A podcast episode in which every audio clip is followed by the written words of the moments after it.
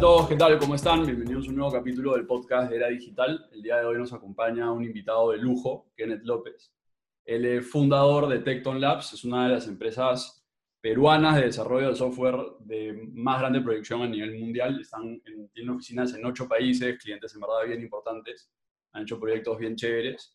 Y nada, queremos hablar un poco sobre tecnología, sobre operar, una empresa en diferentes partes del mundo y, un poco sobre lo que se viene en, en, lo que es las empresas de servicios. Así que nada, bienvenido, Kenneth. Gracias por la invitación. Cuéntanos un poco sobre ti. O sea, creo que vamos, como dice Santiago, entrar a todo lo que es tecnología, a cómo operan, cómo ves el futuro de tech y, servicios que, quieren ofrecer, pero ¿cómo empezó todo esto de, de Tecton Labs? ¿Cuál es tu, trayectoria? yo empecé Tecton cuando estaba en la universidad. O sea, yo, yo, la vi en la universidad. A mí no me gustó la universidad, reformulémoslo. O sea, no, no, no, no me gustó para nada. O sea, simplemente es un protocolo que hay que seguirlo, ¿no? Este, entonces, ¿qué es lo que hice? Si no, no podía dejar la universidad, obviamente, porque mi vieja me metió un balazo. Pero lo que sí dije es, ok, son 10 semestres, en el mejor de los casos, ¿por qué no aprovechamos ese tiempo? Yo estoy en la católica. Este, el estudio general de ciencias fue alucinante, o sea, me encantó. Este, química, física, todo eso, ¿no? Al punto que casi me cambió de química. Cuando entré facultad fue el problema, entonces, porque no me gustó, porque era muy arcaico. O sea, le enseñaban cosas que a mi papá le habían enseñado. Entonces, lo que dije fue, ok, acá me quedan seis semestres por lo cual podría hacer seis startups. Hago una startup por semestre y listo, ¿no? Si todas fallan, ya sé que no voy a servir para emprendimiento y voy a trabajar tristemente a, a, IBM. No es que la odie, pero este... Entonces dije, ok, probemos. Entonces lo peor que puede pasar es eso. Lo mejor que puede pasar es que alguna funcione. Entonces empecé haciendo varias, ¿no? Y el problema era que cada error, cada semestre aprendí algo, ¿no? Me faltaba, o sea, eh, traté de ser muy perfeccionista. No tenía completamente bien definido el modelo de negocio. No sabía cómo marketearla, pero en todas lo que hacía bien era el software. Entonces dije, ¿por qué mejor no me dedico a hacer software para otras empresas? De tal manera que hago los productos de alguien más. ¿Qué año era esto? ¿Perdón? ¿Qué año era esto? 2005, 2006. Claro, que software, o sea, tampoco es que se escuchaba mucho, por lo menos en Latinoamérica, en esas épocas. Claro, ahora, el detalle es que yo todo lo pensaba para Estados Unidos, jamás lo pensé para Latinoamérica. O sea, por el tema de mercado, volumen, eh, entre muchos, muchos factores culturales. ¿no? Y, tienes 21 años, dime. ¿Tú tenías alguna especie de, no sé, habías pasado veranos en Estados Unidos, tenías parientes ahí, tenías alguna especie de relación con Estados Unidos o simplemente siendo un joven peruano dijiste, porque tiene todo el sentido del mundo, es el mercado más atractivo del mundo, simplemente voy a empezar ahí? No, o sea, había pasado bastante tiempo en Estados Unidos entre veranos, viajes, entre otras cosas, ¿no? Entonces dije, ese mercado es fuera de que, a ver, si tú tienes 21 años y tratas de hacer una empresa de software y vas a alguna, alguna empresa grande, ¿te van a dar un proyecto? Claro. ¿Estando en la universidad? Claro. Bueno, claro. bueno, nosotros, lo hicimos con, con, lo logramos con marketing digital, pero... Con software es mucho más difícil. Pero el software es, es otro tipo de inversión también, ¿no? Correcto. Donde te van a pedir experiencia, te van a pedir cuál es el equipo, con quién has trabajado, qué credenciales, qué certificaciones, bla, bla, bla, bla, bla. Me fui a Estados Unidos y mi, mi cliente fue gigante, que no puse el nombre, pero nunca me preguntó si había estudiado repostería o computer science, si tenía 70 años, si tenía 3 años, nunca me preguntaron, era, ¿puedes hacer esta tarea? Sí, te vamos a dar una oportunidad, si lo haces bien, genial, y si no lo haces bien, ok, ahí quedó y nunca más te volvemos a contestar, ¿no? Entonces, así fue como empezó. Entonces, probé varias veces, varios semestres haciendo experimentos y probaba gente también, es decir, veía con quién podía hacer equipo, quién realmente se compromete, ¿no? Porque al inicio todo el mundo dice, yo quiero hacerlo, pasan tres meses y estás tú solo o te quedas con dos. Entonces iba como decantando a la gente para conocerla hasta que llegó el punto donde salió Tecton. Nos dimos cuenta que funcionó, empezó, empezó a despegar y yo empecé sin haber creado la razón social. O sea, yo la creé, creé todo, la estructura, todo el... Parecía una empresa, pero no había una razón social, porque no quería gastar. Dije, o sea, si fallo, ¿para qué voy a crear una empresa? Esto es un problema.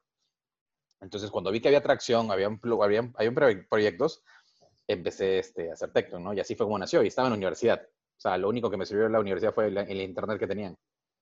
¿Y ese espíritu emprendedor, de dónde salió? O sea, ¿Tienes familiares, tienes referentes de emprendimiento o eres simplemente el, el desapego, el, el, odio al camino tradicional, a la carrera corporativa? O sea, tengo referentes, sí, mi papá ha hecho empresas y todo lo demás, pero más que eso ha sido el tema de que en tecnología puedes crear lo que quieras. O sea, ¿por qué te irías a encasillarte en algo, no? Peor aún, o sea, no tiene nada de malo, contrario que a decir, no, no, lo, no lo tomen a mal, o sea, en Latinoamérica no hay mucha innovación, no había mucha innovación en ese tiempo, entonces, ¿a dónde iba a poder entrar? Para hacer scripts de PSPL, SQL, de IBM o alguna otra empresa, no me llamaba. Preferiría probar y explorar nuevas cosas, ¿no? Entonces, obviamente también me ayudó los libros que leí, o sea, algo que hacía era, eh, yo vivía en La Molina y estudiaba en la Católica, ¿no? Entonces fue el tiempo que más libros he leído en mi vida, ¿no? De tránsito y tránsito. ¿Y qué fue, cuáles fueron esos primeros proyectos? ¿Cómo fue el inicio? Para alguien que, está pensando, pucha, ya, o sea, suena, suena un poco difícil eso de, la nada empezar a, producir software para empresas en Estados Unidos. ¿Cómo, ¿Cómo fueron esos primeros proyectos, esos, digamos, MVPs? Lo que pasa es que yo buscaba los proyectos que nadie quisiera hacer. O sea, no me voy a buscar, no me voy a poner a competir con los más grandes porque no tengo ningún tipo de experiencia. Me van a pulverizar pero yo sí, puedo mandarme a hacer los proyectos que nadie quiere hacer porque o no son sexys o son tecnologías que de repente no les interesa. Entonces nosotros empezamos haciendo para banca temas de GIS, o sea, Geographic Information System, sistemas de mapas, que nadie, que nadie, el día de hoy ya está Google Maps, ya están las capas y hay miles de cosas, pero 2006, 2007, 2008 nadie lo hacía. Entonces era ¿Quién quiere hacer este proyecto? Ninguna empresa le interesaba porque, nuevamente, era aprender desde tecnologías open source, integraciones, cosas que no eran muy sexys y open source ni siquiera se hablaba en el Perú. Entonces dijimos, nosotros lo podemos hacer. ¿Cómo? ¿Y los encontraste en Blockworks online o cómo? ¿Qué cosa? ¿Los proyectos? No, era, o sea, me iba a los clientes que yo quería y decía, ya, yo quiero trabajar, por ejemplo, con tal banco. Ya, el banco no me va a dar una aplicación principal. Entonces, ¿qué es lo que, cuando hablaba con ellos, es qué cosa, no, qué cosa tienes y nadie la quiere hacer. Yo, dame una oportunidad. Es más, le decía, si lo hago, me pagas. Y si sale mal, no me pagas. El riesgo es mío. Tú no tienes nada que perder. Claro, era, joven y estabas buscando portafolio igual, ¿no? Claro. Y era un, era, un riesgo para, o sea, era un riesgo más para mí, porque ellos podían decir luego que lo hiciera, no te voy a pagar. Claro. Pero obviamente eran empresas gringas, entonces sí lo hacían. Lo que me parece alucinante es que esto es pre-Zoom, o sea, que, que, que, tuviste que crear tu propio software para, para llamar o, qué, o sea, ¿por qué hablaban? Por Messenger. No, no, no, o sea, hablabas por Skype, o sea, todo era Skype o hablabas por, este, por teléfono. O sea, herramientas tipo Zoom han habido desde tiempos inmemoriales, ¿eh? con otros nombres y más pesadas. O sea, las de Cisco o cualquier otra ya existían. Claro, solo, solo digo lo, lo, tedioso que haber sido comparación de ahora que, que es más sim ¿no? Es la misma cosa, o sea, exactamente la misma cosa. Ahora tienes los fondos que te hacen ver más sexy, pero fuera de eso es lo mismo. Y, al inicio tú hacías la programación, eras como más como un freelancer o de frente te mandaste con formar este equipo y formar, digamos, una jerarquía de funciones, dividir funciones, puestos. No, yo, estoy en contra de las jerarquías y dividir funciones, o sea, en general hasta ahora. Todos hacíamos de todo un poco al principio, o sea, yo era desde programador, secretaria, cobranzas, eh, el de la moto, si no pagabas, de todo. Entonces, hacíamos de todo un poco porque o sea, éramos cuatro o cinco y había que, a veces uno vendía, a veces el otro vendía, a veces uno hacía de soporte técnico, a veces el otro programaba, a veces todos programábamos, sobre todo cuando faltaba el tiempo, pero era un poco así, ¿no? Y lo que ha escalado la empresa es que tenemos unidades, pero no es que tengamos una jerarquía como un banco, por así decirlo, ¿no? O sea, yo estoy en contra de las jerarquías. No, definitivamente. Algo que nosotros también hicimos desde el inicio, o sea, nuestras primeras cuentas, Santiago y yo hacíamos todo porque no había plata para contratar a alguien más. Igual que tú, estábamos en la universidad, estábamos en eh, séptimo, octavo ciclo y poco a poco fuimos delegando las funciones de, digamos, menor impacto. O sea, por ejemplo, nosotros hacíamos marketing digital, hacíamos eh, la estrategia de contenido, hacíamos los anuncios digitales, sean en Facebook, en Google, etcétera y hacíamos los captions y publicábamos y primero fuimos delegando esas funciones como responder comentarios, eh, publicar la publicación y nos dedicábamos a, hacer los anuncios y idear el contenido. Y contratábamos cositas como por ejemplo a un diseñador, porque ni Santiago y yo sabíamos diseñar. Ah. ¿Cuál, cuál, fue, ¿Cuál fue esa versión para ti? De cuáles fueron esas primeras funciones que fuiste delegando para pasar a, digamos, las más importantes? O sea, poco a poco fui delegando la parte de desarrollo porque justamente lo que necesitábamos era la parte de crecimiento, que quiere decir operaciones y ventas, sobre todo ventas. Yo no levanté capital, hasta el día de hoy no hemos levantado capital, lo cual no quiere decir que sea bueno o malo, es el camino que yo elegí. Este, peor aún en ese tiempo levantar capital hubiera sido bien difícil porque no era tan sexy como es ahora, ¿no? Ahora tienes un landing page y ya quieres levantar capital. Entonces, este, Ni siquiera, tienes una idea. Ni, siquiera, tienes un logo nomás, un logo. Sí, te vas a levantar capital como cierto cowork gigante, no diré el nombre. Este, entonces, lo que yo hice fue eh, básicamente enfocarme en la parte de ventas y fui delegando todo lo demás, ¿no? Al punto que recién hace un año ya hay un equipo de ventas que ya, ya tomó control de todo el proceso de ventas, ¿no? Entonces, poco a poco fue pues una serie de pasos hasta poder hacer que la empresa no dependa para nada de mí, que es otro de mis objetivos, ¿no? Yo no quiero que la empresa sea, pues, este, que dependa de mí. Si yo no estoy, no vende, algo por decirlo, al revés. Si mi avión se cae, esa empresa sigue creciendo y debería crecer más grande todavía. Debería ser más grande. Correcto. Ese creo que ese es el, sueño, de, el sueño de todo dueño de negocio, ¿no? Salir de las operaciones y que el negocio crezca sin él. Y igual fue tu estrategia para escalar. O sea, una vez que conseguiste la prueba de concepto, una vez que dijiste, ya estoy cerrando tres, cuatro, seis clientes americanos, me están pagando lo que quiero, ya tengo portafolio, de repente hasta ya no tengo que ir y decirle, eh, dame lo que nadie más quiere hacer, sino ya puedo ir de frente como un proveedor, cualquier otro y competir y, dar una propuesta. Claro. ¿Cómo, cómo pisaste el acelerador? ¿Cómo escalaste a...? Porque ahora tienen ocho oficinas, ¿no? ¿Cómo fue ese proceso? Claro, calidad. O sea, todo es calidad. O sea, calidad, calidad. Calidad no solamente de la gente que contrata, sino calidad de qué cliente quieres. Porque dentro de ese journey, claro, al principio aceptas lo que se mueva, ¿no? Prácticamente porque, porque quieres más portafolio, porque quieres más revenue, cada dólar que entra lo reinviertes, pero te das dando cuenta que hay clientes que son, o sea, monocromosómicos, ¿no? Entonces no te convienen, ya sea porque no tienen, a veces, este, puede ser bien crudo, ¿no? No tienen neuronas o no tienen la calidad que tú buscas en las personas. Entonces, y me ha pasado, hay gente que viene y me dice, quiero hacer la copia de Facebook. Ya, ¿por qué? No, porque tengo millones atrás y quiero copiarlo y es como, ¿cuál es tu diferencial? No me interesa, solamente quiero hacer una copia de Facebook. Next door. Pasa nomás. O sea, vas a, vas a fracasar miserablemente. ¿Para qué vas a hacer algo que no sirve? Ese tipo de clientes no lo queremos. O otros clientes que son supermarcas y porque saben que son supermarcas te van a explotar o te van a tratar mal. Pero tú no puedes quejarte porque son supermarcas. Entonces es, ¿realmente queremos trabajar así?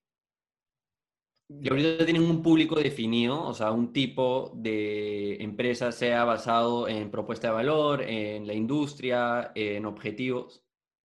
Sí y no. Lo que pasa es que nuestra, la, empresa ya se dividió en varios pilares, es decir, tenemos consultoría, training, product development este, y productos. Entonces, cada uno tiene un cliente en específico, ¿no? Claro, hay clientes que agarran todo, pero son muy pocos. Entonces, dependiendo de la necesidad, vamos a un segmento, vamos más a un segmento que otro. los segmentos que necesitan training no son necesariamente los, los, este, los más sexys o modernos porque ya lo tienen son más bien los segmentos más, más arcaicos o que se han quedado más atrás, ¿no? digamos, construcción, gobierno, entre otras cosas. Y viceversa, ¿no? El de product es el que ya es el mucho más avanzado porque ya sabe lo que necesita y necesita engancharlo. Entonces tenemos distintos tipos de verticales o clientes, ¿no? Eso noté en la página web de que tienen una cartera en verdad bien amplia de ofertas o de razones por las cuales los pueden contratar, que creo que eso se diferencia un poco de nosotros porque creo que estamos yendo en otra dirección. O sea, con nuestra agencia, como mencioné, empezamos con toda una cartera de servicios, éramos bien generalistas, como algunos lo, llaman, y creo que hoy en día nos estamos especializando bastante más. Por ejemplo, ahora nos concentramos en ayudar a empresas de servicios y de productos de alto ticket a conseguir leads, o sea, a conseguir prospectos con su nombre, correo, eh, teléfono, para abastecer a los equipos de ventas con prospectos calificados. Y ya no, ya no hacemos, ya no trabajamos con e-commerce, ya no hacemos reconocimiento de marca como antes, ya no hacemos marca creadora como también hacíamos antes para marcas que tienen servicios como Best Place to Work. ¿Cómo han hecho para que eso funcione? Eh, se trata del talento, o sea, de, de, poder trabajar con un servicio tan personalizado de cliente a cliente. O sea, si te entendí bien, o sea, ¿cómo hemos seleccionado a nuestros clientes? ¿Es eso? No, no, a lo que va es cómo tienen cuatro unidades de negocio con target distinto, metodología distinto en paralelo, eh, up and running, funcionando y facturando y rentables, si, mal no entendí. Cada uno, o sea, cada una tiene una madurez distinta. ¿Qué quiere decir? La de, tecnología es la más vieja y es la que tiene más gente. La de training es la más joven y la que tiene menos gente. Pero cada una tiene su propio subpropósito, si quieres, ¿no? En general hay un propósito que engloba todo, pero cada equipo tiene una un nivel o una calidad este, bien definida, ¿no? Entonces es un equipo que, por ejemplo, el de, consultoría, no vamos a pasar a tener pues 100 consultores en un año. Eso es un proceso que si queremos que salga bien, va a demorar pues, no sé, 5 años hasta que tengamos eh, no sé, 50, 100 consultores y podamos agarrar muchos más clientes, ¿no? Tecnología es al revés. Ya masterizamos ese proceso, podemos duplicar, triplicar el tamaño de la empresa en años porque ya sabemos cómo hacerlo, ¿no? cada una tiene una madurez distinta y una velocidad distinta. ¿Y los vendedores también los tienes divididos por, por oferta?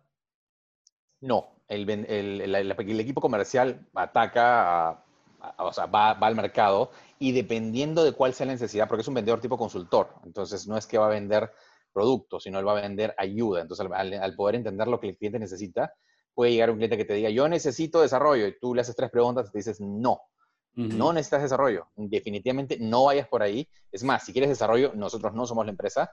Yo te recomendaría que vayas por entrenamiento, consultoría o simplemente resuelve estas dudas y veamos si realmente te hace sentido lo que quieres hacer.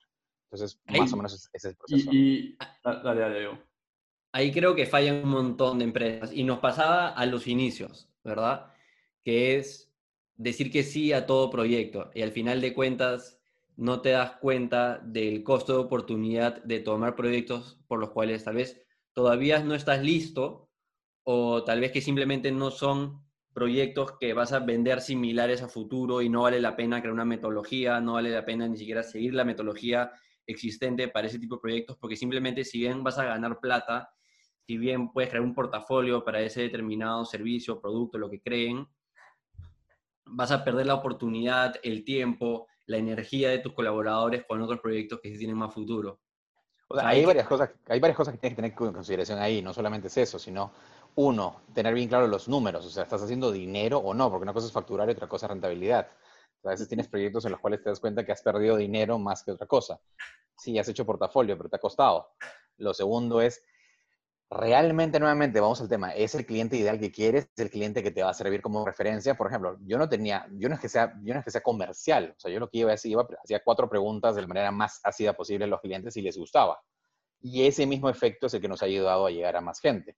Entonces, tienes que ser muy conciso de a quién le vas a vender, cómo lo estás vendiendo, quién calza dentro de tu criterio. Y, por ejemplo, empresas de servicios o en general cualquiera debería entrevistar al cliente también, que es lo que nosotros hacemos es más, un día un cliente me dijo, pasé tu entrevista, y le dije, por ahora sí, porque ya me ha pasado que te enamoran a la primera, luego vas al primer proyecto y es, horrible.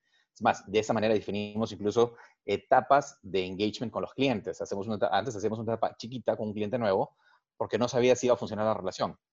Entonces, si no funciona ese primer proyecto, no va a funcionar nada más. Entonces, ahí nomás rompes palitos y te vas. Todos amigos y se acabó. De tal manera una primera cita. Ahí. Te agarras la manito para ver si luego... Unos vinos ahí, unas preguntas así, ¿qué te gusta hacer? Si no, no funciona. Y es, lamentablemente ese es un error que tienen muchas empresas. Este, y como te digo, para mí el tema del dinero es el principal, porque hay muchas empresas que dicen, ya, sí a todo. Y estás quemando gente, estás que, perdiendo plata, porque luego, por decirle sí, te diste cuenta que era un cliente que te agarró en la letra chiquita y terminas tomándote el doble, el triple, y claro. tu cultura se va al diablo. Si tu cultura se va al diablo, adiós empresa. Tal cual. No, y, también, o sea, además de todo lo que han dicho los dos, creo que también por un tema de, de que la consistencia trae como intereses compuestos. O sea, si un equipo ve el mismo problema una y otra y otra y otra vez, pasa lo que tú acabas de decir de que tu unidad de negocio más antigua es la que se duplica o triplica de manera mucho más rápida. Y eso es porque tiene know-how que incrementalmente se ha ido acumulando con el pasar de los años.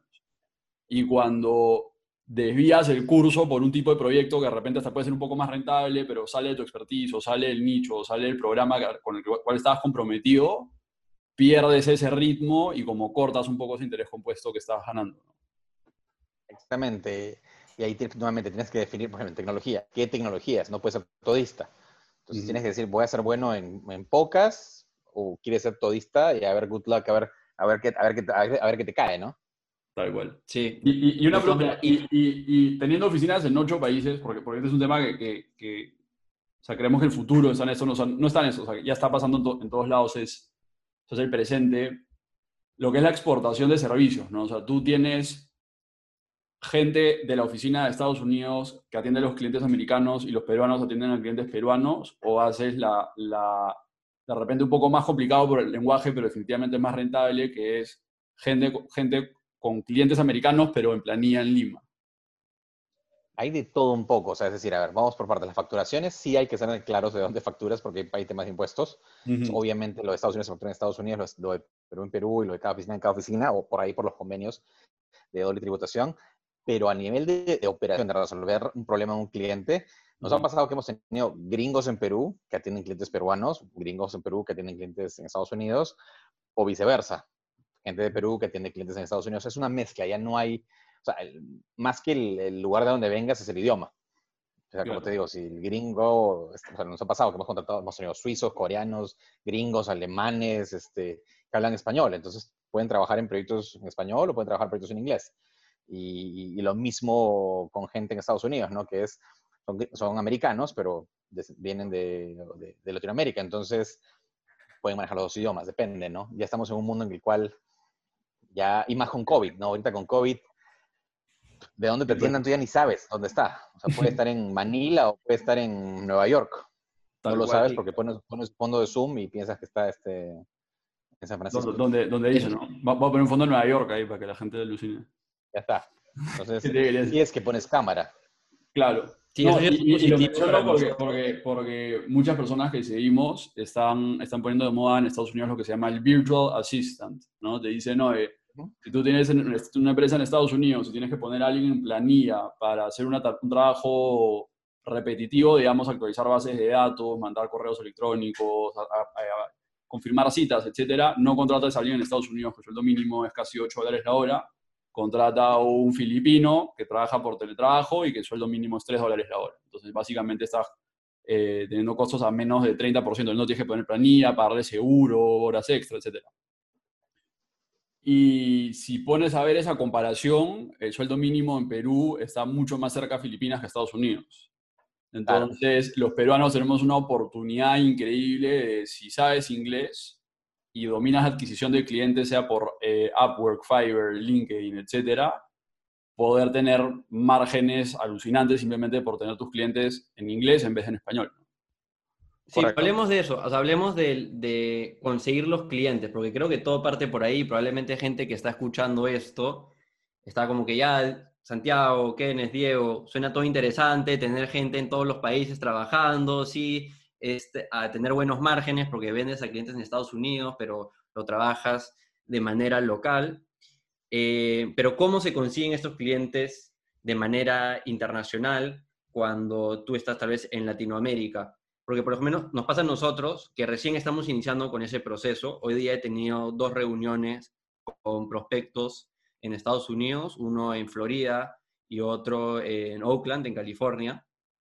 Eh, pero algo que nunca hacíamos porque antes nuestro servicio en verdad, o sea, hasta que pegó la pandemia, el core en verdad era la producción del contenido y la producción del contenido de manera audiovisual y fotográfica. Entonces, en verdad estábamos ligados a trabajar donde estaban nuestras cámaras, nuestro equipo de iluminación, de sonido. Y ahora recientemente, ya que nos hemos enfocado ahora en anuncios digitales y en creación de páginas web, sí podemos hacer esta exportación de servicios. ¿Cuáles son, digamos, las claves que tú dirías que les permiten a ustedes vender de manera internacional? Claramente ahorita es en gran parte del portafolio, pero cuando no había ese portafolio, ¿cuáles crees que son esas, digamos, mejores tácticas para poder vender? Lo primero es el mensaje, o sea, ver, antes del mensaje es, ¿a quién le quieres hablar? O sea, tienes que entender, ¿a quién, ¿a quién le quieres vender? O sea, no es lo mismo venderle a un CEO que a un CEO que a un CFO. O sea, es entender claramente a quién. Yo lo hacía manualmente, no te decía, ya, si voy a trabajar con tal, em, si quiero trabajar con tal empresa, ¿a quién le hablo? ¿Qué valor le voy a dar? Si no tienes claro tu valor, no tienes nada, no vas a poder hacer nada. Si sabes qué valor le vas a dar, es, ok, ¿a quién se lo vendes? Pero ¿quién firma el cheque? Entonces tienes que entender quién es el que te abre la puerta y quién es el que va a firmar. Entonces, tienes que tener, empezar a hacer tus checks, ¿no? Entonces, y luego que tienes esa estrategia clara es, ok, ¿qué les voy a decir que no suene a empresa hindú tocándote la puerta para que, diciendo que eres barato? Porque, o sea, sorry, pero esos son los mensajes que llegan, ¿no? We're an Indian company, we charge five bucks an hour, bla, bla, bla. Entonces, inmediatamente delete. Porque esos son los mensajes que llegan de todo lado. Entonces, tú no quieres escuchar esos. Es más, si tú empiezas por esa línea, te van a mandar al spam o te van a borrar y nunca te van a responder. Entonces el mensaje es clave y esa es la razón por la cual empecé a tener tracción, porque yo empezaba y mi mensaje siempre es, necesito, o sea, quiero que nos ayudemos ambos o quiero que trabajemos ambos en algún problema que tengamos en conjunto. Así lo, así lo metía yo. Como decir, no solamente quiero que tú me des la mano, sino yo sé que yo te puedo ayudar si tú me, si tú me das una oportunidad. Entonces empezaba el mensaje así, y obviamente hay miles de técnicas, desde agradece por el tiempo antemano, agradece el tiempo luego del mensaje, pero luego era entender y venderles la idea, ¿no? Es, si estás hablando de un CFO, es lo que yo te voy a dar te va a permitir tener un ahorro de X por ciento. ¿De dónde sacaba el porcentaje? Leía, estimaba o veía el teorema de O'Higgins por 4 y la de Fourier y ya me salía algo. ¿Ibas, ¿Ibas directo con el pitch o ofrecías valor, hacías un análisis previo, por ejemplo, un video o un mail que diga, oye, tu página web tiene este, este, este problema, o era de frente la propuesta de valor? Lo que pasa es que yo no te vendía webs, yo te vendía consultoría, entonces no era tan simple como eso. Entonces yo lo que iba a decir es, tú posiblemente tienes este problema en tu proceso, tú tienes posiblemente este issue con el desarrollo. Entonces lo que yo quiero es ver una manera de cómo ayudarte en eso. Y, y era, mis mensajes eran de dos, tres líneas, no puedes hacer un pitch de 20 líneas porque no lo van a leer, punto. O sea, es otro mensaje más, más de publicidad. Y, y, lo, único, lo único que yo pedía era siempre es, si no soy tu target o piensas que este, me puedes dar algún feedback, por favor, dame lo que me va a ayudar. Eh, y claro, en muchos casos incluso empezaba diciendo, I'm an entrepreneur. O sea, soy un emprendedor que está empezando. Entonces, cualquier feedback que me des me va a ayudar a crecer. Dependiendo a quién le hables, un montón de gente me dio feedback y me respondía. En otros casos, luego, cuando fui mejorando el mensaje, ya empecé a agregar otra línea adicional, aparte del feedback, en el cual les decía, si no eres la persona adecuada, ¿con quién me podrías derivar? Y mágicamente me empezaban a derivar a la persona correcta. Y así fue como empecé a hacerlo. Y ojo, no es, no es cantidad, sino calidad. Entonces yo me tomaba bastante tiempo es a quién le voy a escribir. Y lo investigaba y lo entendí, hacía research y bla, bla, bla, para ver si había algo en común. Claro, al principio no tenía nada en común en LinkedIn, pero conforme iba agregando gente, iba viendo y poco a poco tenía una historia para contar, ¿no? Y lo único que le decía es, si me das 15 minutos de tu tiempo, este, te puedo explicar qué hacemos y estoy seguro que te va a dar valor en ABCD y that's it. Así fue como lo empecé. Y a ver, y para seguir picking your brain, em, una vez que consigas la reunión, ¿cómo era esa, esa, presentación de ventas? O sea, ¿en qué consistía? ¿Cuáles son, digamos, los dos, tres puntos claves de ese pitch? Yo nunca, yo nunca presento con PPT o con DEC o PDF o lo que sea, yo es voz. Porque si la gente, en mi experiencia, la gente va a estar leyendo el PPT y no te va a escuchar. Entonces, yo lo que hago es el PDF lo mando luego, que es el resumen de lo que yo he dicho, como para que tengan un deck. Este, y no mando el deck antes porque no quiero que digan, ah, ya, ya, sabemos qué hace este tipo o asuman que, asuman que sepa qué hago y no me escuchen. Entonces, ahí iba a la reunión, les hablaba y me enfocaba en el why, how and what, que es mundialmente conocido. Si no han visto el TED Talk, véanlo. Este, en el cual es why. Why we're here, por A, B y C. ¿Cómo lo hago? Con estas maneras. ¿Qué es lo que hago? Y al final ahí enganchaban, porque si el why los agarré, lo demás era fácil. Si no los enganchaba en el why, obviamente era este missed era este mismatch y simplemente pasaba y le pedía feedback y se acabó, ¿no? Pero así es como lo hacía.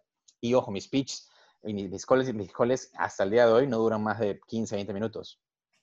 Y se acabó. O sea, me refiero en la primera reunión y es next step o bye. Increíble, sí. También lo que nos funcionó al inicio, ya más que nada para los que estén iniciando, eh, era que hacíamos la, la consultoría gratuita. No la hacíamos, pero les decíamos, oye, hemos analizado tu negocio eh, hemos hecho un análisis, eh, una consultoría y nos encantaría tener 20, 30 minutos de tu tiempo para presentarla.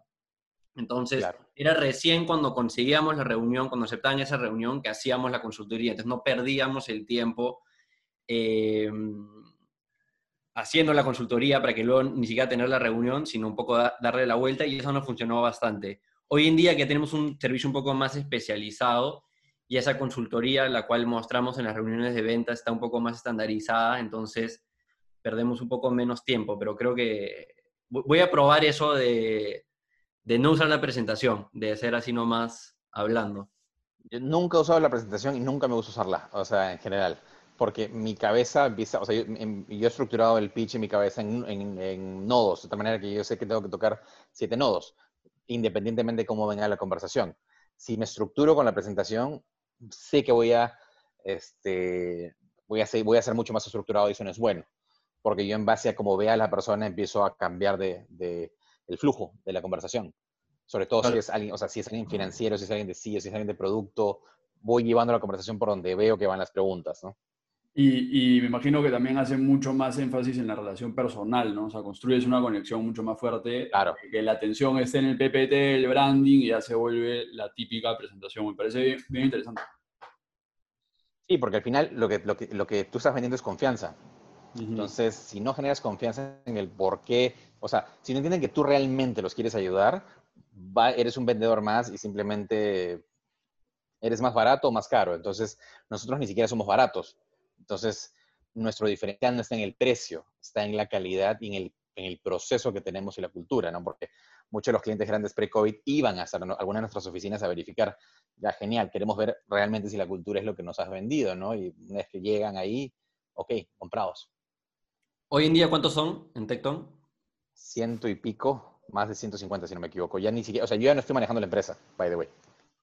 Hoy en día, ¿qué haces? ¿Cuáles son tus funciones? O sea, yo soy director de la empresa. Ya hay una CEO, hay un, toda una estructura de, que hace que la empresa crezca, ¿no? Yo obviamente siempre voy a traer ventas porque es, este, es mi bebé en la empresa, pero yo estoy más para la parte de dirección y creación de nuevos negocios, ¿no? Cada cosa nueva que se vaya a hacer, yo la incubo, la hago crecer y luego pasa a, a Tecton, a que ya sea, a, que, que escale, ¿no? Ya estás como besos, que se hace al, revés, iba a decir, tengo sus trillones, ¿ah? Ha regresado a, las épocas de la universidad, cada ciclo una nueva incubada. Ahora no cada seis meses, cada año, porque cada los seis meses era un poco brutal. Y cuando eras CEO, ¿cuáles eran tus funciones al final? O sea, ese último año como CEO, ¿qué era lo que estabas haciendo? Entregándole, buscando al reemplazo y poder entregarle a la empresa de la mejor manera posible, sin tanto desastre, en resumidas cuentas. Y antes de eso, quiero saber más o menos cómo, cómo envisionas el rol de un CEO en una empresa de, de servicios. A ver, yo lo que, a ver, yo ni siquiera me definiría como CEO porque nunca fui un buen CEO, ni siquiera me consideraba CEO. Es más, mi título jamás fue CEO, mi título fue este, Managing Director y es el mismo título que tengo hasta el día de hoy. ¿Por qué? Porque un CEO tiene características en las cuales yo no tengo. O sea, si bien entiendo las finanzas y todo lo demás, no me preocupaba tanto eso, no me preocupaba tanto los procesos. Entonces, este, un CEO tiene que estar preocupado en las finanzas, en la parte de venta, en el proceso, en cómo escala la cultura y todo lo demás. Entonces, yo, yo he tenido partes de eso, pero no todo. Yo he sido más comercial, más cultura. Sí he, empujado, sí he empujado los procesos, pero nunca lo digo. Entonces, yo no soy el mejor ejemplo de CEO que podría haber. ¿Cómo trabajas? ¿Cómo, o sea, ¿Cómo trabajas? Por ejemplo, tiendes a estructurar tu semana eh, por, digamos, cada día. Los lunes veo marketing, los martes veo ventas, o es un tema más de reuniones y disperso día a día, o te gusta tener el calendario limpio? No, yo todos los, o sea, a nivel de reuniones, las reuniones que hay que tener las tengo, pero no puedo bloquear lunes marketing porque no, no, no, no, mi vida jamás ha funcionado así. Tú puedes ver marketing lunes y tienes problemas martes, miércoles, jueves y viernes. Yo más voy por tema de objetivo. ¿Qué tenemos que hacer esta semana? ¿Cuál es el objetivo del mes? Y sobre eso empiezas a ver, ¿no? Sea, es, por ejemplo, ya, tenemos que delegarle a la CEO los próximos tres meses. O sea, ¿qué, ¿qué significa? ¿Qué necesitamos hacer el mes uno, mes dos, mes tres? That's it y ahí es, vas desglosándolo conforme va fluyendo, ¿no? Yo funciono así. Y se ponían objetivos, porque también yo escucho de empresas, por ejemplo, una empresa que es referente para nosotros es Basecamp, este software para manejo de equipos, que es de Jason Fried eh, y otro socio que me fue el nombre, que también son escritores de libros como Rework y It Doesn't Have to Be Crazy at Work. algo que me gusta que dicen ellos es de que no tienen objetivos como empresa, eh, trabajan en ciclos de seis semanas y simplemente cada seis semanas evalúan cómo se sienten. Porque también hablan de que muchas veces ponerte un objetivo y lograr ese objetivo produce efectos negativos, como por ejemplo de que ah, se logró el objetivo, pero todo el equipo está destrozado, está cansado, odiaron ese proyecto y al final de cuentas tal vez perdiste más y se basan más en cómo se sienten y simplemente hacer buen trabajo y estar felices que suena bonito, no creo que muchas empresas lo hacen, no creo que Jeff Bezos trabaje así. Lo que pasa es que cuando tienes un, software de revenue recurrente que factura 120 millones de dólares al año, creo que también puedes chilear un toque, ¿no? O sea, depende del, justamente iba a decir eso, depende si eres producto o servicio. Si eres producto, puedes darte ese lujo, porque al final ya tienes recurrent revenue acumulado y es otra historia. Entonces, una empresa de servicios es un poquito distinto, pero yo sí comparto la filosofía en parte. ¿Qué quiere decir? Siempre tienes que tener un norte. O sea, no puedes salir y decir, vamos, este, por ahí. O sea, obviamente tienes que tener algún tipo de objetivo, lo cual no quiere decir que sea, una, que sea un norte escrito en piedra. Nosotros lo que hacemos es ciclos de tres meses. O sea, hacemos un epic, si quieres llamarlo, ¿no? En lo cual hacemos dentro de ese epic este, iteraciones y vamos ajustando. ¿Por qué? Porque ya no hacemos, nosotros no hacemos planes anuales. Una vez que hicimos eso, pero nunca los cumples. Todo cambia. Entonces es, ¿para qué gasto una semana de trabajo en octubre para tratar de adivinar el futuro cuando en realidad no va a pasar? Entonces, mejor usemos esa semana para asegurarnos bien de lo que los próximos tres meses sea lo más realista posible. Y sobre eso vamos avanzando. Y trabajan con metodología ágil, ¿no? Y, Scrum, he visto un poco en, su página web. O sea, tenemos la filosofía de agilidad involucrado en todo, ¿no? Desde la parte comercial hasta HR. Pero obviamente dentro del desarrollo va, dependiendo de lo que trabajemos con el cliente, puede ser alguna de las metodologías de, de Agile. Porque son, equipos de, son equipos de tres, cuatro personas, algo por el estilo que trabajan cada engagement. Cada unidad no puede ser más de cinco personas este, dependiendo cuál sea el tipo de proyecto. ¿Cuáles son tres libros que tienes que leer si quieres trabajar en Tecton? Accelerate, Good to Great, Growth Mindset, que no me acuerdo el, el título ahorita, ah, se me fue el nombre. Este, es Growth and Fixed Mindset. Para mí esos tres. Sí, Good to Great lo he leído, en verdad buenísimo. Te habla del hedgehog eh, Theory, que creo que ahora lo llaman el Flywheel, o sea, creo que es el mismo, ¿verdad? Hay varios libros que te diría, ¿no? O sea, ahí tienes The Outliers, este, la lista es, es grande, ¿no? Después hay otros, más, hay otros libros más de comunicación que me gustaría mencionar, pero todavía no los he leído, justo los estoy mirando acá, pero esos, esos, con esos empezaría. Santiago es lector, Santiago es lector, yo soy más de escuchar podcasts. No, yo prefiero leer. Santiago se, pide por Amazon, pero, pero terminan sin leerse, yo creo. A uno le creo mucho. No, compadre, yo, también tengo mis libros acá, los estoy mirando. ¿Qué te quería decir?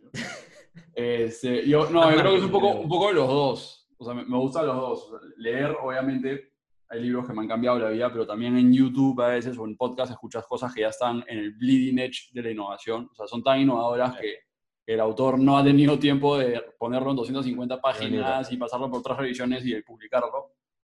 Entonces, ahí, por ejemplo, somos un buen balance, porque Diego para viendo entrevistas en YouTube, podcast, etcétera, y a veces me pasa cosas que nos parecen demasiado innovadoras y las aplicamos a la agencia. Y yo estoy más viendo como teorías súper trabajadas que se publicaron el año pasado, libros súper chéveres que como ya de repente no, son cosas más evergreen, pero, pero sirven un montón. Claro. Hablemos de eso, de, innovación. Eh, mira, nosotros no somos programadores, no sabemos mucho de mm, todas estas tecnologías que se están desarrollando, somos más marqueteros, marqueteros digitales, vendedores por naturaleza, pero ¿a ti qué, qué te llama la atención? O sea, entre SaaS, entre e-commerce, realidad eh, virtual, aumentada, machine learning, ¿dónde estás viendo eh, que están, digamos, las oportunidades de valor, los negocios de, mayor impacto en los próximos años? En el modelo de negocio, más que en la tecnología.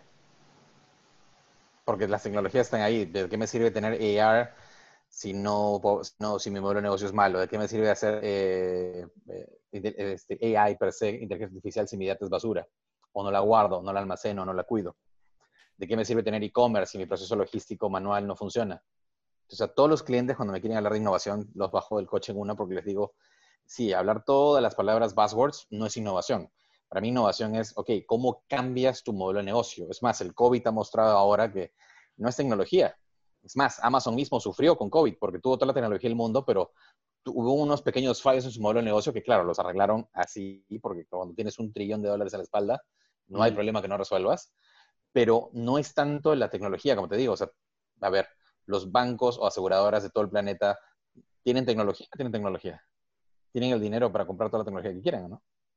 Sí, un ejemplo claro que estoy viendo ahora es, por ejemplo, Clubhouse, esta nueva red social que no es ni una tecnología novedosa, digamos. Es más, le han quitado tecnología a algo que ya teníamos. Antes teníamos estas conversaciones en vivo con video y le han quitado el video y solo han mantenido el audio y ya ha explotado. Ahorita en verdad solo se puede con usuarios de iOS, pero ya estamos viendo cómo Twitter eh, se lo está copiando. No me sorprendería que Instagram en los próximos meses también esté sacando su versión de Clubhouse de solo audio. Claro. Y de nuevo, es un modelo de negocio donde han captado todo un público que no quería poner su cara frente a la cámara, pero que sí estaban dispuestos a, conversar.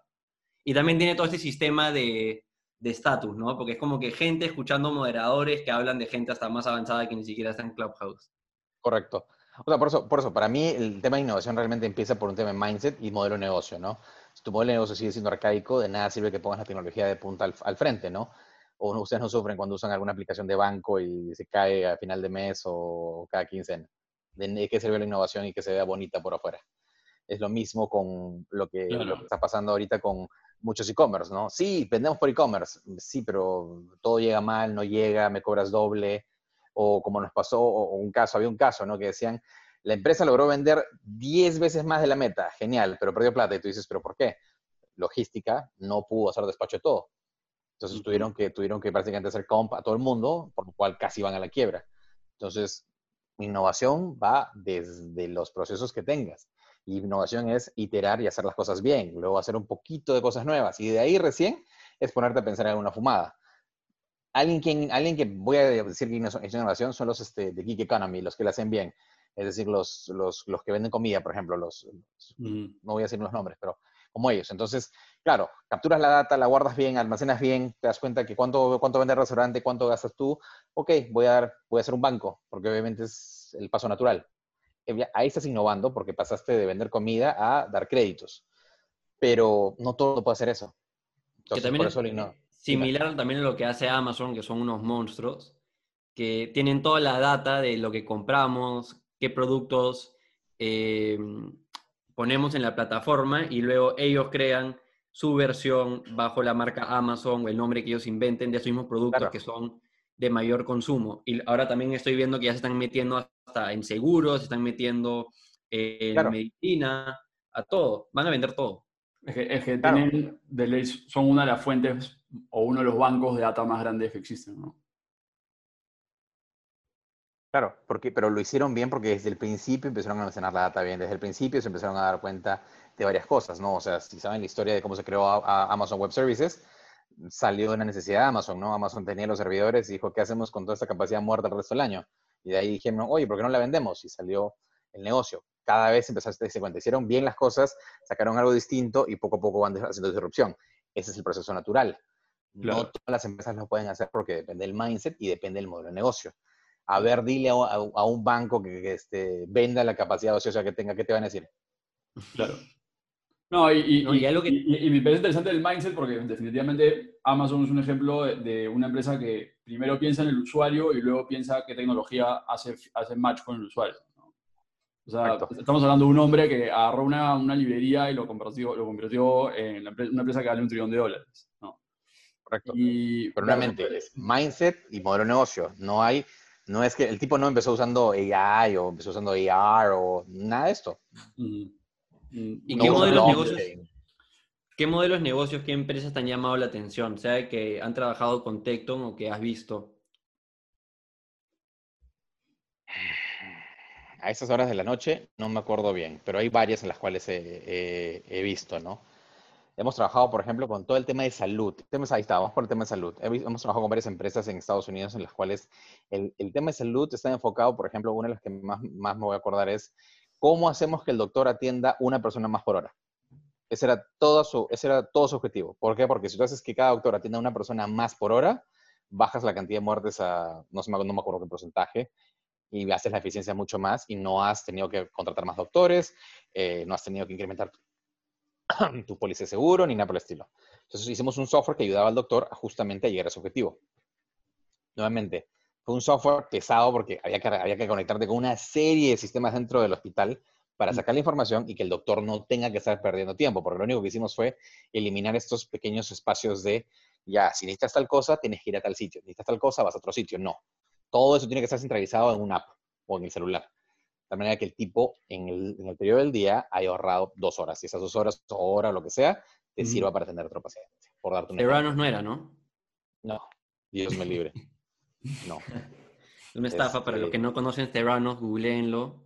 Hay una psicópata de CEO, pero eh, sí, en verdad. O sea, nosotros, por ejemplo, em, creo que estamos tomando también una ruta que que toman muchos eh, emprendedores de negocios de servicios, que es pasar de proveer el servicio, y siempre lo vamos a ir haciendo, vamos a ir teniendo nuestra agencia, pero ahora también nos estamos metiendo a todo lo que es el rubro de educación y de infoproductos. Eh, hemos conversado, por ejemplo, con Mariana Costa de Laboratoria, que empezó a una agencia de web, de software, y luego tienen ahora con Laboratoria la empresa de educación. Eh, hemos hablado con los de que también empezaron a tener una agencia y luego eh, transicionaron a, vender cursos.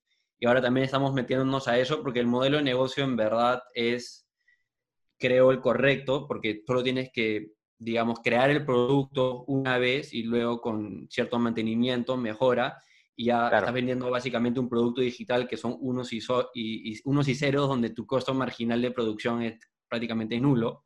Claro. También creo que combate los problemas que estamos viviendo hoy en día con educación, de que, por un lado, eh, no se puede ir a, a, a, estudiar de manera física a un lugar y fuera que, que, que, se pueda o no, creo que también mucha gente no lo quiere hacer, quiere hacerlo desde la comunidad, claro. comodidad de su casa. Y por otro lado, creo que también por lo menos el, rubro, el camino que estamos tomando nosotros, que está basado en emprendimiento y trabajar de manera remota y empezar un negocio propio de servicios, coaching o consultoría, va en contra de la típica educación del universitaria del colegio que te enseñan para trabajar para alguien más, no para emprender. Correcto. Eh, y ahí creo que hay harta oportunidad también para cualquier persona que esté considerando eso como modelo de negocio. Sí, claro. O sea, este, por eso es que las plataformas tipo Creana, Coursera, Platzi todas están explotando, ¿no? Porque, a ver, es más, el tema de educación, está, el sistema educativo es tan arcaico que el día de hoy para tecnología no requieres ir a una universidad. O sea, es más, a mí, me importa, a mí no me importa si eres filósofo, cocinero o cura o lo que sea, mientras aprendas rápido y quieras aprender, todo se puede enseñar. Lo que no se puede enseñar es la, la el, el, el, will, el grit, el, la resiliencia. Eso, sí no te, eso es bien difícil que te pueda enseñar. Pero para aprender tecnología, cualquier persona podría aprenderla, en teoría. ¿Tú cómo aprendes hoy en día? Malogrando, probando y malogrando. ¿Cuál ha sido tu última, tu última malograda? De todo, todos los días cometo un error, pero en general la manera como yo hago es experimento. O sea, si veo algo en un libro que me interesa, lo voy y lo pruebo, mm, ya sea en Tecton o alguna otra empresa, o una startup o algo, o hago una startup para probarlo y si funciona bien y si no funciona, bueno, ya aprendí, ¿no? ¿Cuál dirías que fue tu... Bueno, ¿cuál, cuál, cuál dirías que fue tu... Un toque. Regresando un poco al, al, al, tema anterior, quería saber una cosa. ¿Qué tecnología te emociona a ti de lo que se viene? Program, programación aumentada, o sea, es decir, donde la, la, computadora te ayuda a programar mejor. O sea, tú puedes programar, pero la computadora tiene un motor en el cual te permite acelerar. O sea, si, si, antes te demoraras en programar algo 10 horas, la computadora te va a ayudar a que lo hagas en 3. No es porque la computadora lo va a programar por ti, sino que te va a ayudar. ¿Han usado Grammarly alguna vez? Sí, sí, o sea, conozco. La versión pagada. Ya, claro. Ya, la versión pagada, no la versión free. La versión pagada, si la usan, vas a ver cómo el texto te lo reescribe la computadora. Porque te pregunta, ¿esto va dirigido a quién? ¿A qué público? Eh, ¿Qué no quieres darle? Entonces tú escribes tu texto y la computadora te dice, ok, si quieres hacerlo para un público general, que sepa del tema o que no sepa del tema, te lo reescribe y tú dices, wow, está mil veces mejor hecho de lo que yo lo hubiera hecho. Entonces, claro. imagínate ese concepto, pero para programación, en el cual tú empiezas a escribir algo y la computadora te dice, de repente es mejor así o así, porque está entendiendo un poco el entorno, no es que lo va a programar por ti. Ese tipo de tecnología es la que más me gusta. ¿Por qué? Porque eventualmente va a llegar un punto en el cual lo que vas a tener que aprender va a ser no tanto de si el punto y coma o si es eficiente el bucle, sino más bien qué lógica le quieres poner. Claro. Claro, un poco más la creatividad del asunto. Ah, y, claro, y, y, cada vez va a haber mucho más, claro, cada vez el UX va a ser más como valioso y toda la parte de programación, una vez que el UX está hecho, va a ser más automatizada. Un poco, un poco por ahí. No, la tan, cosa. no, no, no, el UX, es, o sea, el UX es la experiencia que tiene que hacerle un humano porque la computadora es bien difícil que todavía lo haga eso. Yo claro. me refiero más en que si tú quieres aprender el día de hoy una tecnología, te toma X cantidad de horas. Si esta tecnología de programación aumentada, o como quieras llamarla, te, te la usas, lo llegas a aprender en la mitad del tiempo. ¿Por qué? Porque lo que va a hacer es que eventualmente las capas de abstracción, ¿qué quiere decir? Pues si tú aprendías C, que era un lenguaje antiguo, tú tenías que entender la computadora como, un, como una serie de piezas en las cuales hay memoria que se libera, que no se libera, llamar a tal componente porque no había ninguna abstracción. Entonces, o aprendías o aprendías. Uh -huh. Python el día de hoy, un lenguaje, o Ruby on Rails, es mucho más lenguaje natural. ¿Qué quiere decir? yo ya no me preocupo por los puntos y comas porque ya no es tanto así. No me preocupo por liberar memoria y cerrar memoria como era antes, porque si no la computadora se queda sin memoria, sino es más bien pon tu lógica. Ya la, la, derivada que yo te digo es más o menos haciéndolos fácil, ¿no? ¿Qué quieres programar? Y la máquina te va a empezar a guiar. Eso es lo caso como ahora la tecnología, o sea, naturalmente está volviendo todo más fácil y algo que nosotros siempre le decimos a personas que, que le hacemos consultoría en el curso o que nos escribe por mensaje directo con cualquier duda que tienen o amigos, familiares que están pensando en emprender y tener un modelo de negocio, algo que le decimos es, no tienes que necesariamente aprender a programar, no tienes que necesariamente aprender a crear esa tecnología. Claro, si lo haces, tal vez el, upside es mucho mayor, o sea, la, oportunidad de, de, ganar dinero, etcétera, etcétera, puede ser bien alta, pero no es necesario. Y mucha gente se asusta en entrar a todo este, digamos, rubro de tecnología, marketing digital, etcétera, porque lo ve muy lejano a ellos y no se dan cuenta que a estas empresas, sean en Perú o en Silicon Valley, que crean estas diferentes herramientas, estos diferentes productos SaaS, que luego tú puedes usar a tu beneficio para formar un negocio.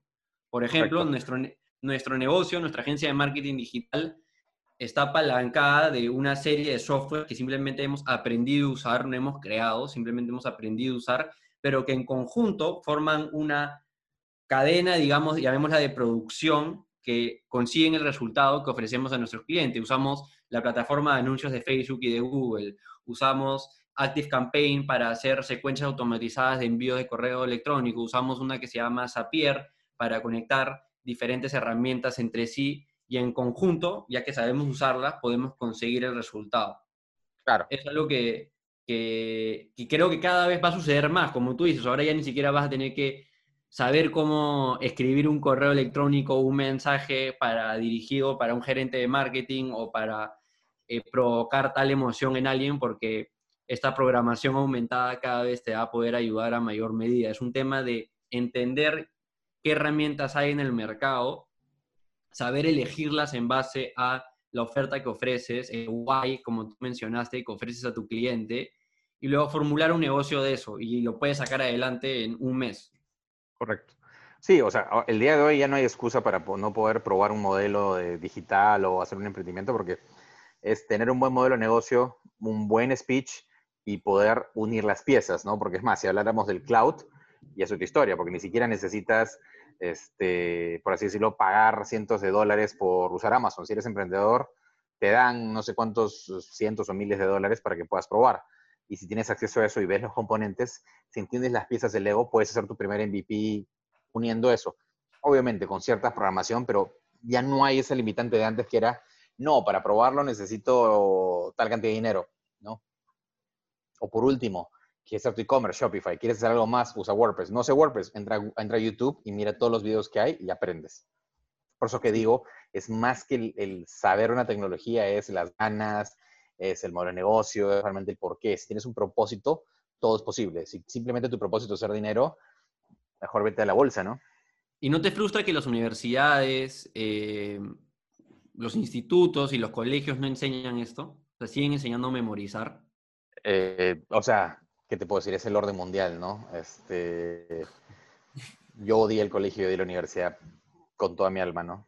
Justamente por sí, Estamos igual. Yo, yo la acabé, yo, acabé la universidad adelantando todos los veranos porque simplemente dije, ya, la tengo que acabar por las mismas razones que tú mencionaste, el, cachetazo, pero, pero, pero, dije como que ya, voy a adelantar todos los veranos eh, para acabar. Y Santiago es dropout, o sea, estamos en las mismas con, lo que... yo me demoré, yo me demoré porque no me importaba, yo me pagaba la universidad, parte de la universidad, porque primero lo pagaba mi papá, y después dije, voy a jalar, así es que déjenme pagarla a mí, y, y me dedicaba a la empresa. O sea, mis notas eran, me importaba un rábano, porque nadie, hasta ahora ninguna empresa me ha pedido, tráeme tu registro de notas.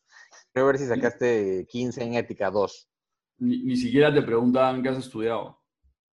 Muchos piensan que es, relevante y, y, tal cual, y, y cada vez va a ser menos relevante, ¿no? Ya ves empresas como Amazon, Tesla o, multinacionales gigantes que, que, hasta los mismos founders dicen, o sea, cada día pesa menos el CV, es más sobre los skills que, que traes sobre la mesa, ¿no? No importa dónde los hayas aprendido.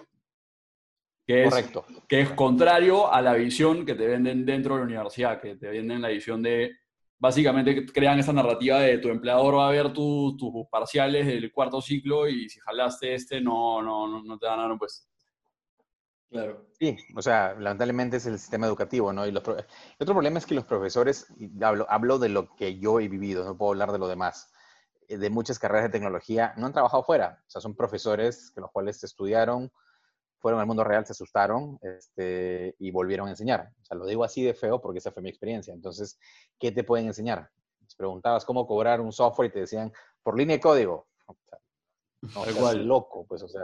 Eso, eso, es, eso es muy cierto porque yo sentía lo mismo, veía a mis profesores y, y sentía, sentía que el techo que tenía era el mismo techo que tenían ellos porque ellos me enseñaban desde lo máximo que habían conseguido Claro. versus que si ese no era mi entorno de apre- de aprendizaje, sino libros y entrevistas, internet y lo que hablábamos al inicio de que tú entras a YouTube hoy día y, y ves a un founder de Estados Unidos una startup y te enteras de lo que está en el bleeding edge de la innovación, en esta como, como lo más innovador y lo más reciente que hay. Puedes tener acceso a, a- a- simplemente por entrar a YouTube, puedes tener, tener acceso a mentes brillantes, ¿no? O leer libros de gente, o sea, esas horas que estaban en el aula de la universidad podían ser dedicadas a leer autores que habían logrado cosas 100 veces más grandiosas que la que mi, mi profe del curso actual me, estaba, me, me podría haber dicho, ¿no? Era un poco como mi perspectiva. No, y sobre todo porque tú lo que buscas, o sea, todo lo puedes leer, o sea, es más, cuando hemos estudiado todo lo podías encontrar en, en Google. Yo lo que quería escuchar a mi profesor eran sus errores, sus batallas, este, en qué guerras estuvo. O sea, para aprender, porque tú, tú aprendes, a mi parecer tú aprendes por dos maneras, o, o, haci- o destruyéndola, o sea, malográndola, o por escuchar la malograda de alguien más. Entonces, si voy a la universidad, espero escuchar, pues, muchachos, by the way, acá la embarré, la embarré, la embarré, la embarré, genial, eso vale oro porque él ya, ya le embarró, entonces quiero aprender de esa embarrada. Tipo venía y te enseñaba, pues, 2 más 2 es 4. En, en- en- Claro. La información que es, acuerdo, que es un, que es un commodity, que oye, yo también puedo leer el Correcto. PowerPoint en mi casa, ¿no? Creo Así que es.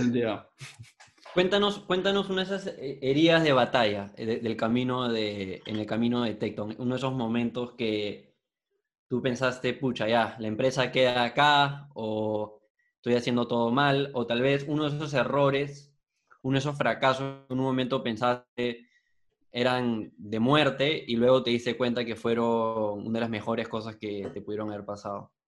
Yo nunca he pensado, o sea, yo no, yo no pienso así. O sea, para mí es, yo, yo sabía que en este journey podías morir en cualquier día y simplemente era, si mueres, lo vuelves a hacer de cero. Es más fácil, ahora ya tienes conocimiento. Entonces, para mí, no, a mí no me asustaba las guillotinas, como le llamaba, ¿no? Desde que tuvimos un cliente que no nos pagó un montón de dinero y dijimos, ok, se fue toda la utilidad del año. Ok, move on, next. ¿De qué sirve llorar? No te va a pagar. Ya, listo. Vayamos al siguiente año.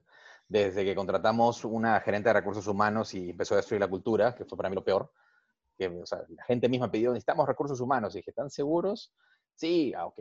Traían, tra- éramos jóvenes, trajimos a alguien de recursos humanos sin hacer un proceso adecuado y la, la persona empezó a destruir la cultura, mandar memos porque la gente llegaba tarde, X, Y, Z. Entonces nos dimos cuenta, la sacamos y gente que se había ido volvió al día siguiente, ¿no? O sea, hay de todo un poco, ¿no? Desde escoger al cliente, al cliente que no debiste solamente porque era un logo grande, olvídate, de todo nos ha pasado.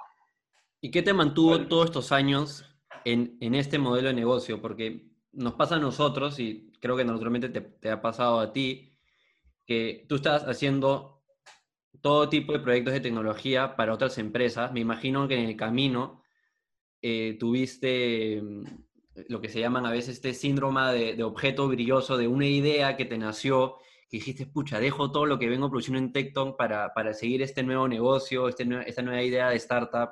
¿Te ha pasado en el camino o siempre fue como que, ah, no, esto, de empresa de servicios es, es lo mejor para mí? No, o sea, lo que primero he querido hacer es que Tecton crezca y una vez que crezca recién ver otras cosas. Obviamente en el camino he tratado de explorar, hacer otras startups, pero ahí aprendí la, la lección, poco. No, nuevamente, yo no soy Tesla ni Besos que tengo trillones y puedo empezar a, hacer experimentos, ¿no? Entonces me di cuenta que el foco es una de las primeras, de las cosas que tienes que tener. Entonces hasta que la primera no esté bien cimentada, bien crecida, bien sólida, ¿de qué sirve que me- que mi foco se vaya a hacer otra cosa? porque lo único que vas a hacer es que la que estaba yendo bien sea más lenta y lo otro que estás haciendo no salga bien. a menos que tengas un equipo dedicado, eso implica pagar, inversión y otras cosas más. Entonces, ¿qué me ha mantenido en Tecton? Me, me, encanta, o sea, porque es, este, ayudo a las empresas, entonces, y es lo que me gusta, o sea, cuestionar a los clientes, cuestionar al equipo, que nos cuestionen, sacar un producto, ver que funcione, ver que crezca y luego pasar al siguiente reto. O sea, me gustan los retos que vemos, ¿no? Porque nos toca construcción, gobierno, banca, finanzas, de todo nos ha tocado. Varias veces has, hablado de, de, que empieza la reunión con el why. ¿Cuál es este why de Tecton para ti? Es justamente el poder, el poder, darles valor y crear algo que realmente ayude a alguien. Si, es una, si vas a pasar un software, un software para abuelitas, que esas abuelitas estén felices si vamos a hacer un software que mejore la eficiencia de la empresa, que realmente lo haga, pero realmente sea eficiente, no sea un software que se va a hacer y lo vas a poner este, en una cajita y va a estar en algún almacén, ¿no? Si vas a hacer un software para ventas, que realmente venda y que realmente venda algo de verdad, no que venda y luego no puedas entregarlo, ¿no? Por eso que hablo tanto de que, sí, la tecnología es una sola de las piezas, es el modelo de negocio, el mindset del equipo, que todo el mundo esté alineado para que realmente sea un éxito. Si no, no sirve. Ya, ya, entendía que ibas de, que si tú vas a hacer la pieza de tecnología para un cliente, quieres asegurarte de que esa pieza se ponga en una, máquina que funciona, ¿no? Y, si no, no sirve. Y se los digo, es, esto es, mi, este es mi, tema de ventas. Es, ¿qué quieres hacer? ¿Por qué? ¿Por qué? ¿Por qué? ¿Por qué? Hasta que si no estoy convencido, ¿por qué te ayudaría? No va a funcionar. Sí, y, paradójicamente, cuando vas con esa actitud de que estoy absolutamente dispuesto a decir que no, si es que no me gusta lo que veo, los clientes son los clientes que más se mueren de ganas de, que trabajes con ellos. ¿Qué claro. decir? Y, ¿Y, cuál es el proyecto sobre el cual sientes más orgullo hecho por, por Tecton? O sea, ¿qué software es el que más te enorgullece hasta el día de hoy? Depende, yo te diría que son por madureces, ¿no? O sea, al principio el software que más me gustó fue uno que hicimos para un banco que usaba lógica difusa, o sea, empezamos, empezamos a hacer algo de AI, estoy hablando en 2009, 2008, 2009, cuando nadie lo hacía y lo que hacía era leía todas las direcciones escritas este, a mano y luego te trataba de entender esa lectura para poder decirte, creo que lo que, lo que ha tratado de escribir es Avenida Petituars, porque como te imaginarás en Perú, Petituars lo escriben de 700 maneras, o Salaberry con, hasta con H lo he visto. Entonces, este, ese software lo que hacía era entendía, de acuerdo a lógica difusa, que es una combinación de letra y fonética, para decirte, ah, ya, ese software lo que, lo que ha tratado de decir esta persona es escribir tal calle. Y logramos hacer que procesos manuales gigantes los hiciera una computadora y el equipo se redujera a lo mínimo posible, ¿no? Porque también hay gente que escribe de una manera que ni, ni, a Watson lo, lo, resolvería, ¿no?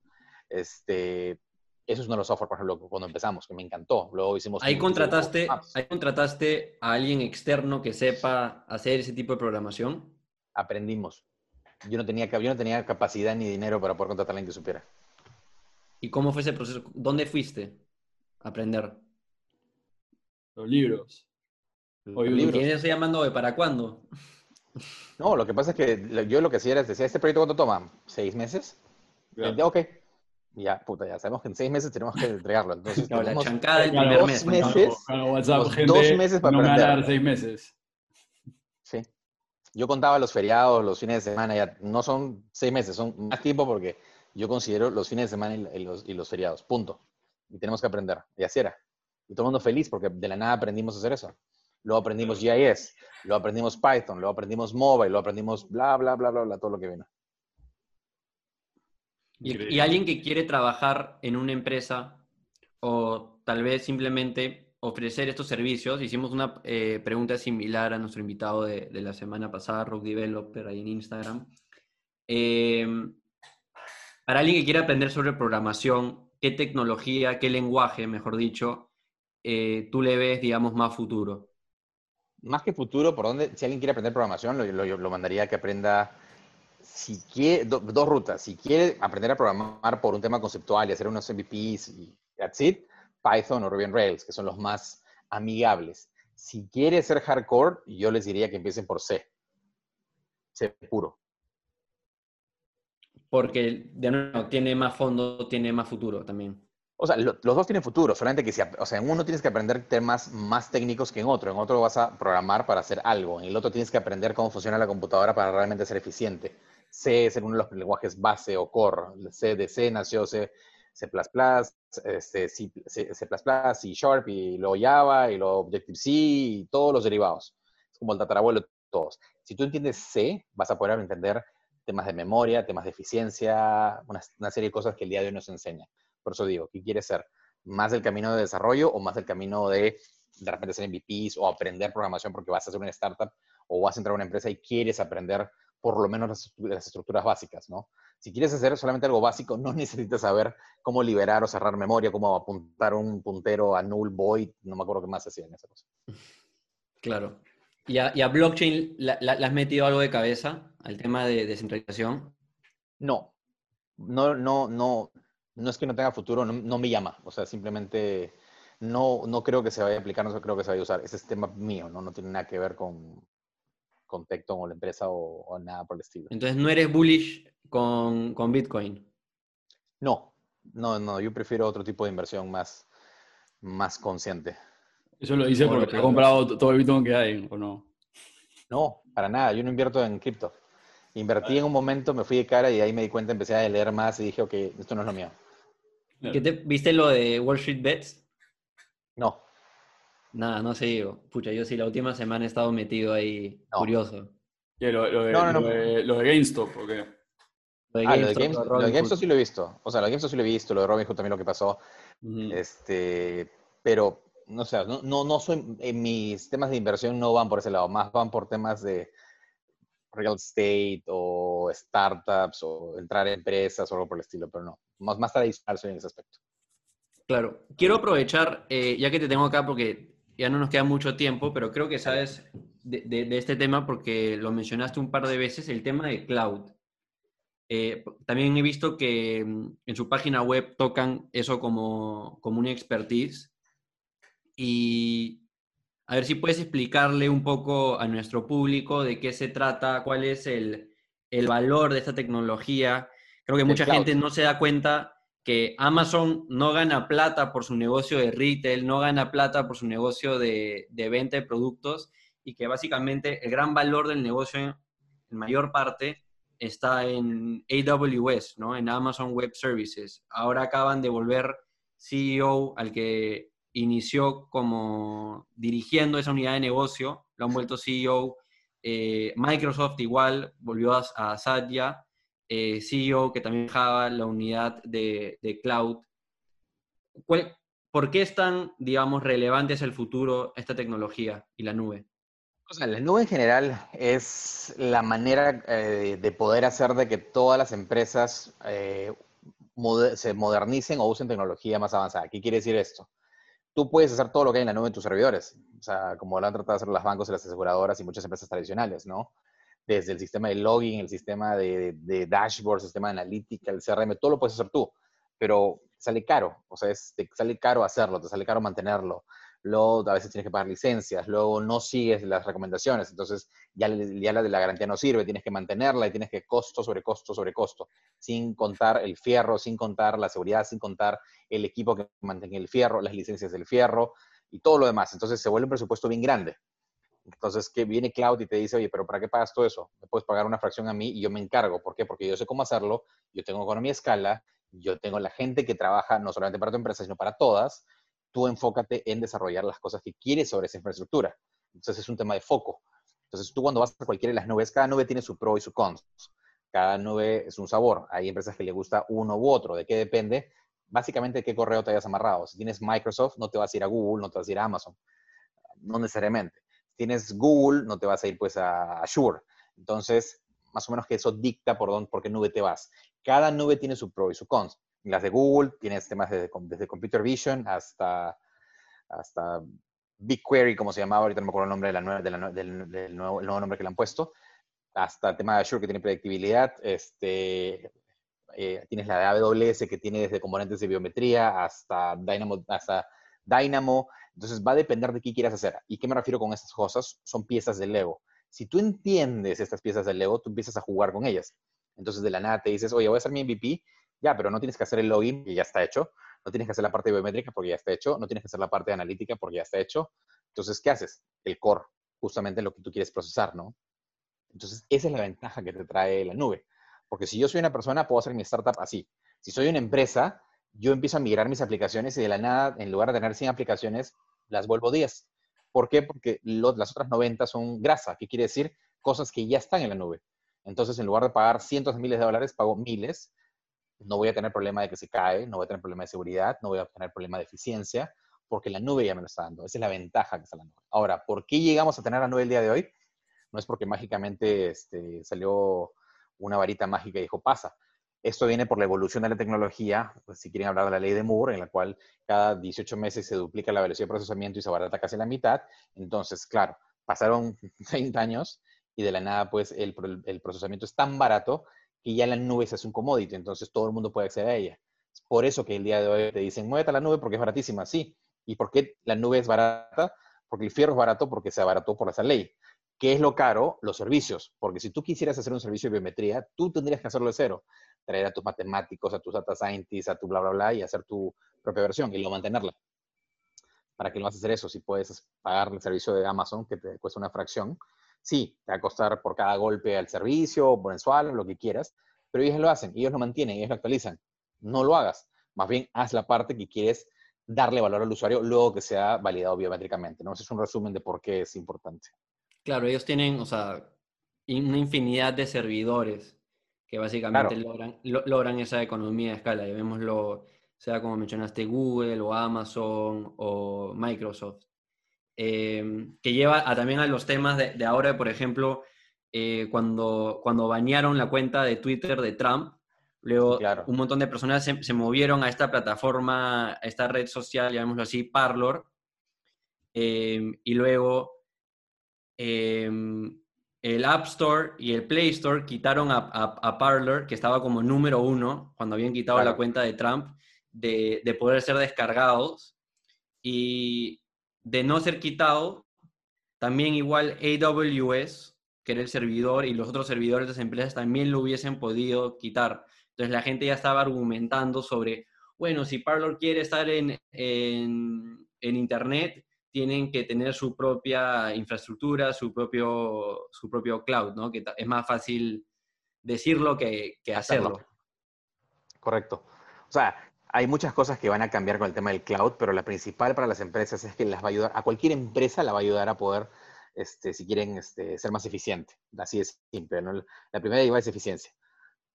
Y hablando de modelo de negocio, si alguien quisiera empezar un negocio de servicios apalancándose del cloud, digamos que el día de mañana Santiago y yo quisiéramos ayudar a, empresas, sea en Perú o en cualquier parte del mundo, eh, con un servicio que esté más que nada basado en la gestión del cloud, ¿cómo, cómo, qué, diferentes rutas te imaginas que podría tomar eso? Va a depender de qué quieren, de qué es lo que los motiva. O sea, cuál es el propósito. yo siempre empiezo por ahí. O sea, hay cientos de cosas que puedes ayudar, pero ¿qué quieres ayudar? ¿Quieres ayudar temas de seguridad? ¿Quieres ayudar por temas de usabilidad? ¿Quieres ayudar por temas de eficiencia? ¿Quieres ayudar por temas de repente de customer service? Va a depender de cuál es tu propósito. O sea, para mí, si no es el propósito claro, no tienes el why, si no hay el why, vas a empezar a derivar o golpear como pelote de billar, este, bola de billar en por todo lado y no te va a funcionar. Entonces, tienen que definir primero por dónde hay. áreas de oportunidad hay en todas. ¿Ustedes han involucrado en alguna relacionada al cloud? O sea, claro, o sea, estamos metidos en varias, sobre todo para la parte de análisis de datos, ¿no?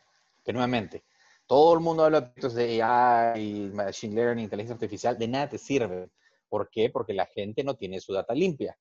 En este tipo de servicios, si tú metes basura, sale basura. Entonces no es tan simple como decir, sí, pásame la base de datos, la tiro al algoritmo y lo procesa.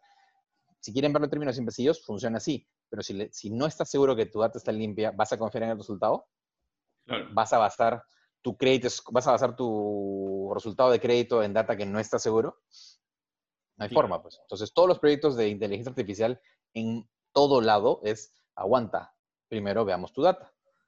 o, casualidad, no sabemos qué data es la que tenemos. Y es, ok, entonces déjame analizar y ordenarte la casa para ver si tienes toda la data que dices tener. Y es mucho más fácil primero poner los cimientos sobre cómo se va a tratar la data y, a lo largo del tiempo, o sea, como recopilar esa data de manera ordenada que primero recopilarla y luego ordenarla. Correcto. Lo que pasa es que tienes empresas que tienen 10 años de data y es... Y, ya estaba ahí en el cajón. Pues. Tomarte un whisky y a ver, ver si no le han modificado, si ha estado procesada, si ha estado bien guardada, si ha estado bien ordenada, nadie ha metido mano. Hay 50.000 cosas que se podría hablar ahí, ¿no? Pero es, es, verla. Por eso es que las empresas nuevas, como nuevamente lo que te dije, que saca un banco, una empresa, una startup, si empieza almacenando la data bien, en poco tiempo puede procesarla y decir, ya sé qué hacer. Bien sencillo. Claro. Exacto. Oye, Kenneth, ha sido una, una metralleta de preguntas este capítulo. En verdad creo que has aportado harto valor, harto conocimiento. Ya para cerrar, me encantaría que le dejes a nuestro público, que en, su mayor parte son personas entre, digamos, los 20 y 35 años, eh, algún consejo, digamos, principal que tú das a cualquier persona que eh, está considerando o recién acaba de, de empezar a emprender. Les diría que las respuestas están en los libros, que fue lo que me dijo un gran mentor este, hace muchos años. O sea, cualquier duda que tengan, créanme que los libros está. Y los libros van a poder aprender los errores de los demás, las cosas que funcionan bien, y van a ver cómo un libro te puede cambiar la vida. Y se los digo en serio. Eso es lo que les recomendaría. Hay que, empezar, a leer, Diego. Voy a decir los pasos de Santiago, pero yo sí los voy a leer. Ya. Eh, me cuentas. Este, ya. Nada, pues, un gustazo, Kenneth. Dale, un gusto. Cuídense. Conversamos.